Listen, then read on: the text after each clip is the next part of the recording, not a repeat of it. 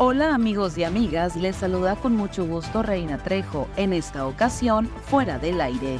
Estas son las cinco notas que debes saber antes de salir de casa.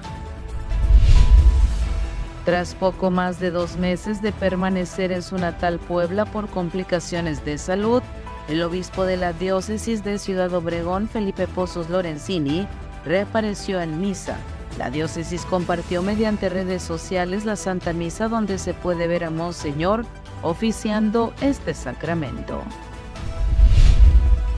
La construcción del nuevo juzgado laboral oral en Navojoa costará 8.698.000 pesos. Así lo dio a conocer el Poder Judicial de Sonora por medio de un documento especificando que la empresa tendrá a su cargo el trabajo de construcción del edificio para un tribunal laboral con sala de oralidad en el municipio de Navojoa.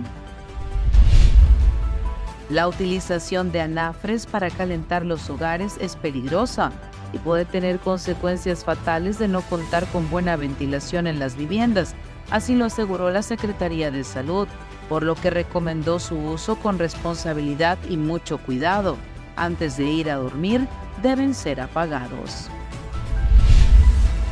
La afluencia de consumidores a los negocios del Valle del Mayo durante el Buen Fin habría bajado al menos un 10%, reveló el presidente de la Canaco del Mayo, Federico Llamas Arechiga. Expuso que contrario a lo que ocurrió en otras regiones del país, acá no se puede decir lo mismo.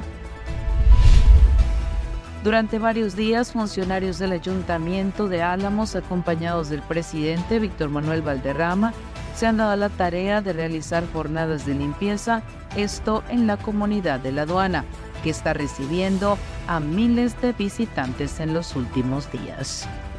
Que tengas un maravilloso día. Para fuera del aire, Reina Trejo.